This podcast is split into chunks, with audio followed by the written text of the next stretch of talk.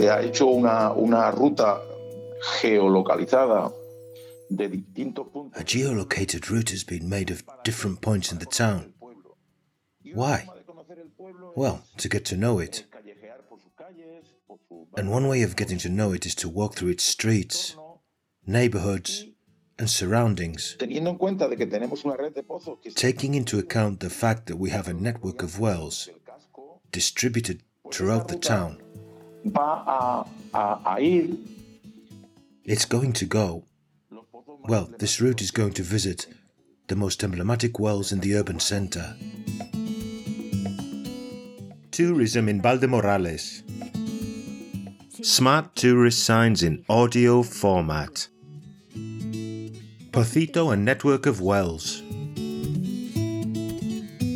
Valdemorales is a town with no rivers, but it's nevertheless a town with wells. Wells that have their origin in Roman times when they were used as a means of storing water. de agua. eh, en el casco urbano y, y el entorno más íntimo. In the urban center and the closer surroundings, there are a lot of natural springs. They're wells. Each has its own characteristics, quirks, and philosophy. Cuando When a well is dug and reaches the underground water layer or a groundwater deposit, the pressure of the water stored there is released and flows to the surface, providing a vital source that people tap into to meet their needs and keep their lives flowing naturally. No olvidemos que esto es un valle, es un valle que está Let's not forget that this is a valley, which is very well irrigated because water shows up in many places. So, it's being used to irrigate the vegetable gardens, to water, to provide watering places for animals.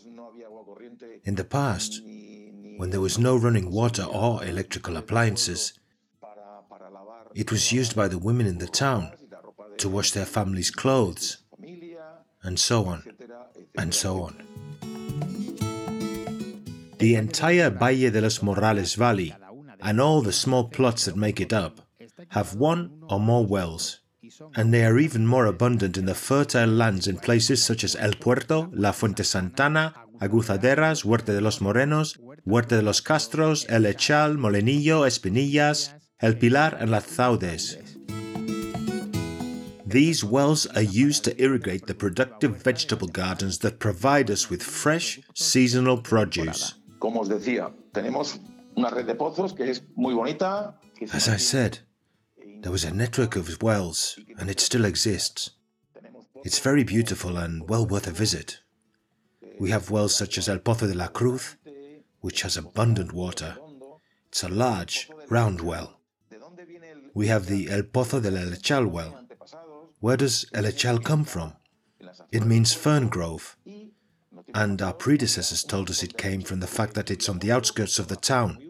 And in the old days there were a lot of ferns because it rained a lot. El pozo del Echal, por la It was a very humid area and ferns grew there, so it was called El Pozo del Elechal because of its location.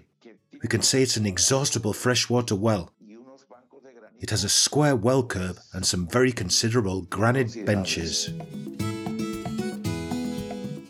In the urban area and its immediate surroundings, one can also find numerous wells with specific names that have been providing drinking water to residents for generations and continue to do so today. la actualidad.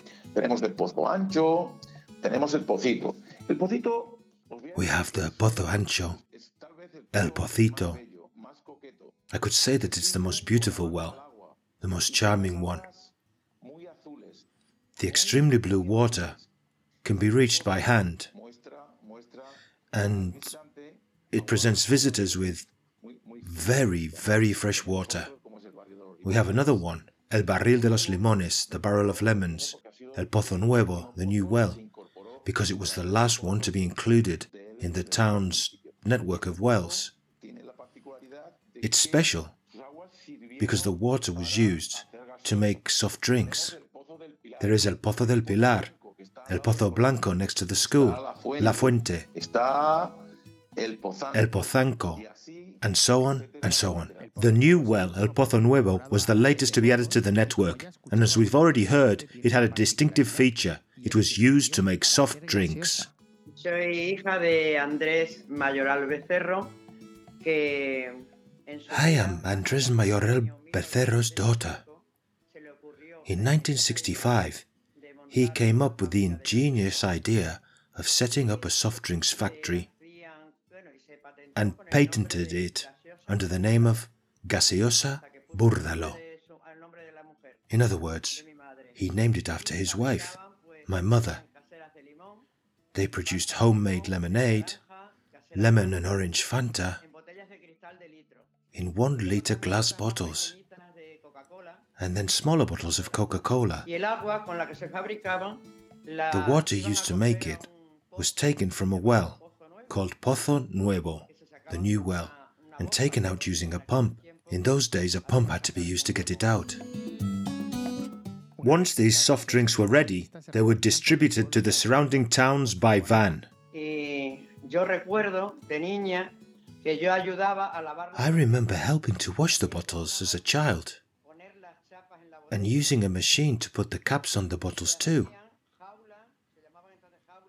Wire cages were made that held six one litre bottles and then the small 20 centimetre size as well.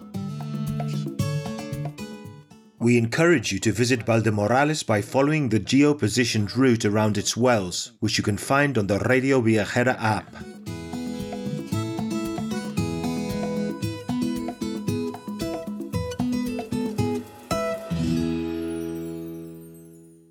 Production for Radio Viajera, financed within the framework of the Project for the Development of Smart Villages of the Government of Extremadura and the European Union, with the support of the Valdemorales Town Council.